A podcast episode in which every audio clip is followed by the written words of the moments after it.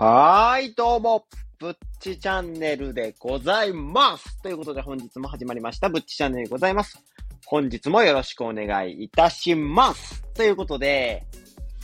この時間に配信、今ね、何時かと言いますと、深夜0時半でございます。ということは、皆さんもお分かりのように、本当にお前は仕事してるんかいのコーナーでございますね。はい。ちゃんと仕事しておりますよ。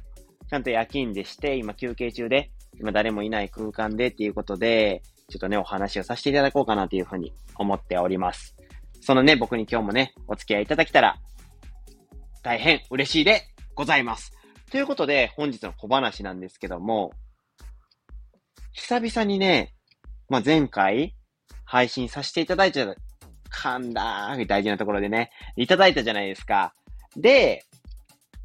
その、なんて言うんですか？もう2ヶ月半ぶりとかやったかな ?3 ヶ月とか。そんなぶりやったんで、いや、聞いてくれるんかなって、今までリスナーさん聞いてくれるんかなって前話してたんですけども、なんとね、8、9割ぐらいね、いつも聞いてくださってる皆さんがね、来てくれたので、いや、非常にありがたいなというふうに思いまして、そんな、そんなに聞いてくれるんですか？みたいな。ありがとうございますっていう感じで、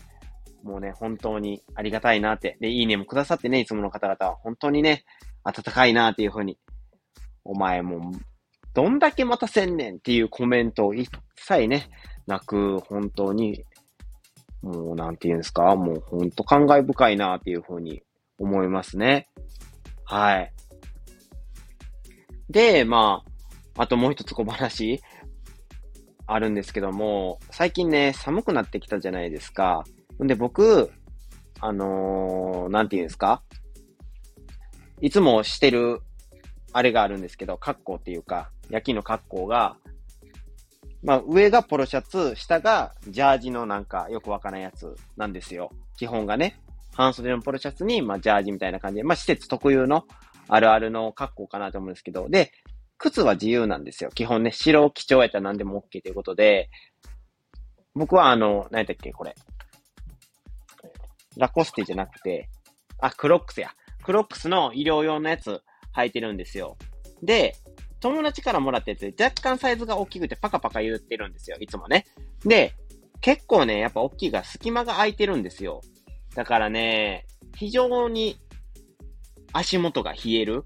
冷たい空気が。で、あったかい空気、暖房とかはつけてるんですけど、詰め所とかね、詰め所っていうのはあの、ナースステーションのことです、なんですけども、つけてて、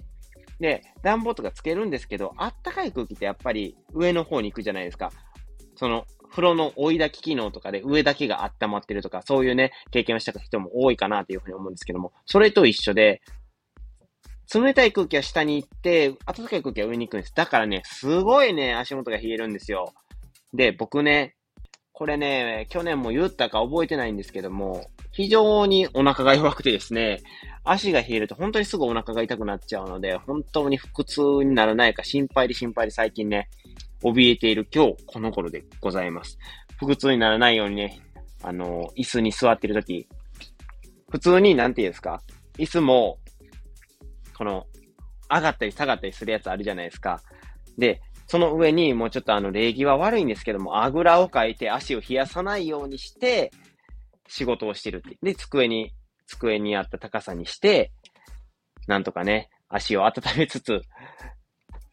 靴は脱いでですよ。靴は脱いで、もうあぐらかいて、椅子の上であぐらかいて仕事してます、今は。そんな感じでね、まあお腹を壊さないようになんとか頑張ってるんですけども、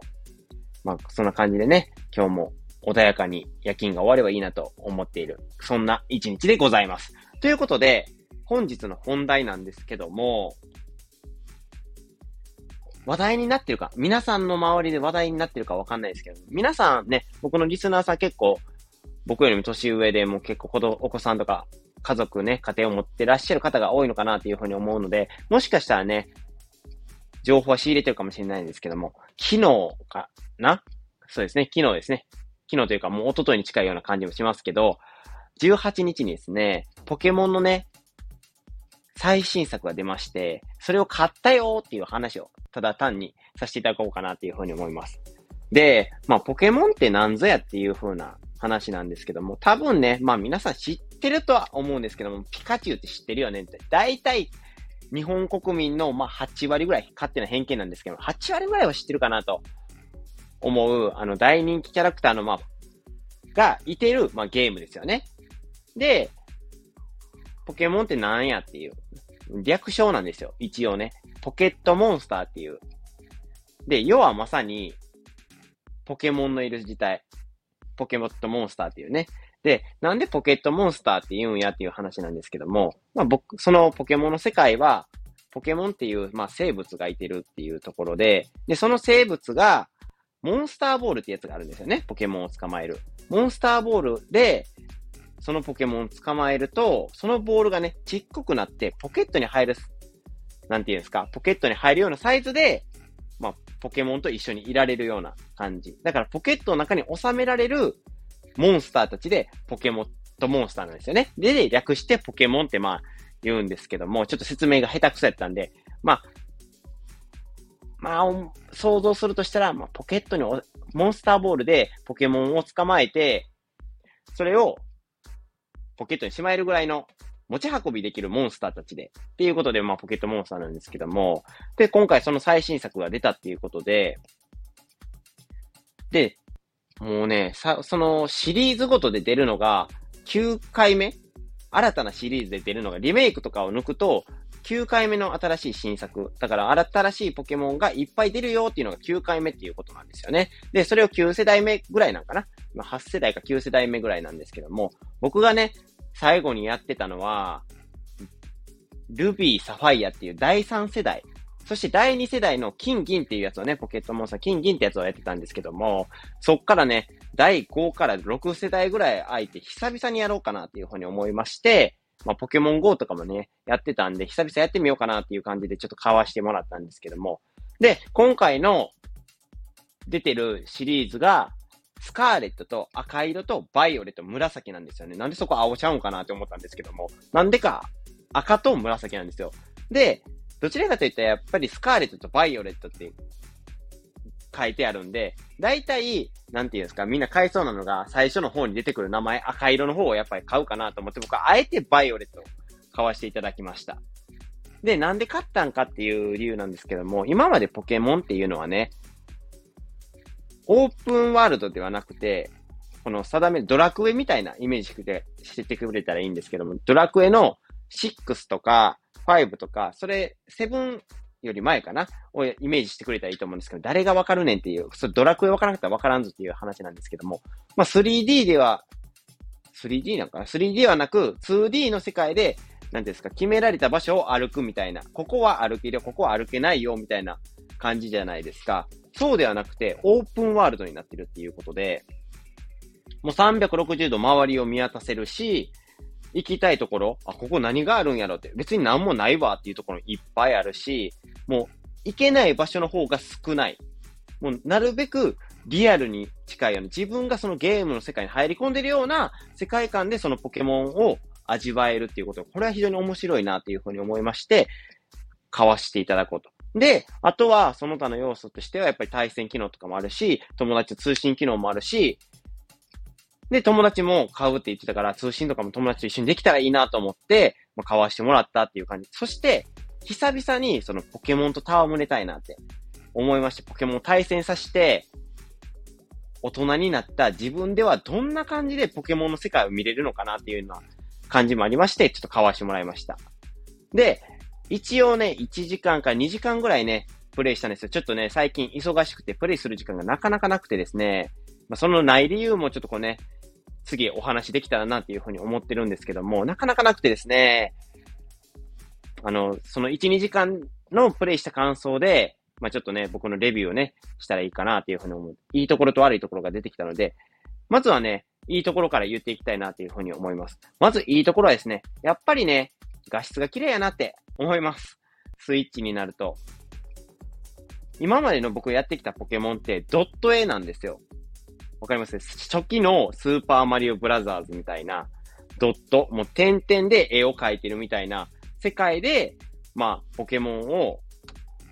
やってたんですけども、うそうではなくて、綺麗なもう映像、映像美を感じれるような状態でポケモン入れる。だからポケモンの姿もくっきりしてるし、あこんなポケモンってこんな形してるんやと、こんな色してるんやっていうような感じでポケモンをやらせてもらってますね。だからそこがすごいなって、いいなって。あとはその360度の世界を見渡せるオープンワールド。これはすごいなって思いますね、なんか。時代を感じました。なんかね。久々にやると。そして、あとはね、これはいいところというか、優しくなったなって思うところなんですけども、基本ポケモンって最初、3匹、水タイプ、炎タイプ、草タイプってあって、お互いがお互いを俯瞰する弱点があるみたいな、弱点同士、なんていうんですかね、グーチョキパーみたいな関係なんですよね、いわゆる。チョキはパーに勝てるし、パーはグーに勝てるし、グーはチョキに勝てるみたいな、そういうなんか、補完し合う関係ってあるじゃないですか。それと一緒で、水、炎、草っていう関係なんですよ。炎は水に、え、ちゃう水は炎に強くて、炎は草に強くて、草は水に強い。みたいな関係の、その3タイプが、他にもポケモンって10何タイプあるんですけど、まずはその3タイプ、メインどこの3タイプの中から、一番最初、お供にするポケモンを選ぶんですけど、で、今回はね、僕水ポケモン選ばせてもらったんですけど、今まで僕やってきた前の古いポケモンとかやったら、ライバルっていうのがいてるんですよ、基本ね。その、定期的になんか出てきて、急に冒険してたら出てきて、久々だな、みたいな感じで、おお前のライバル、ちょっと勝負しようぜ、みたいな感じで勝負するんですけど、そのね、ライバルが、意地悪なことにね、僕が水タイプのポケモン選ぶとするじゃないですか。じゃあね、草タイプを選んでくるんですよ。なんか、いきなり弱点をついてくるようなポケモンで、こっちに勝負を挑んでくるみたいな感じ。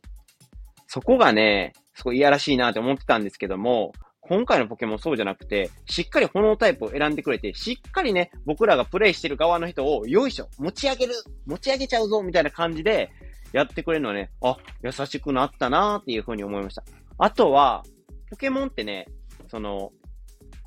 今までのポケモンやったら草むらとかあって、ポケモンが出てくる範囲、出てこないところみたいなのがあって、どうしてもその冒険をすると、出てくるところを歩かないといけないんです。じゃあ、ランダムで、そのポケモンがエンカウントされて対戦になるんですよ。だから急に、音が流れて、テレレレレレレレレレレレみたいな音痴なんでちょっとあの全然音が違うんですけども。ってなって、ポケモンが急にポケモン勝負が始まるみたいな感じですけども、そうじゃなくて今回は、もうポケモンがいてるんですね。だから、あえて勝負しないこともできるっていう、そういうことになってるんですよ。